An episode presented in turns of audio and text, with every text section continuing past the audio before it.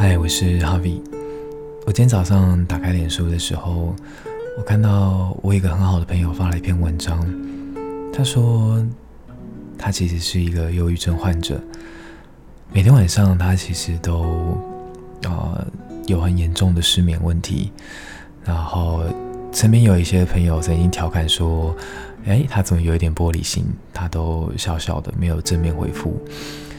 一直到他发了这篇文章，我才发现到他有这个症状。他发这篇文章的目的不是为了讨牌或者什么，而只是一半是因为内心的独白，然后另外一半是跟他工作上的伙伴解释一下他现在的状况。老实说，我看完这则贴文的时候，内心真的是满满的不舍。我不知道能帮助他什么，然后。他自己也说，不希望大家因为这件事情开始往他身上贴标签，希望还是一样正常的对待他。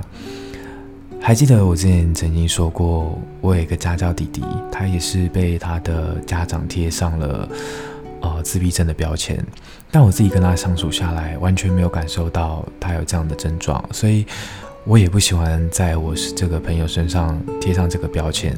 但是更多层的是。啊、会去体谅他现在的状况。然后前几天看到老高有出一支影片，刚好也是在介绍忧郁症。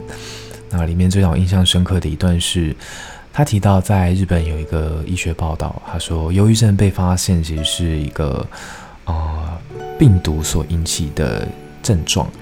那既然是病毒引起的症状，就在未来有机会是可以被疗愈的。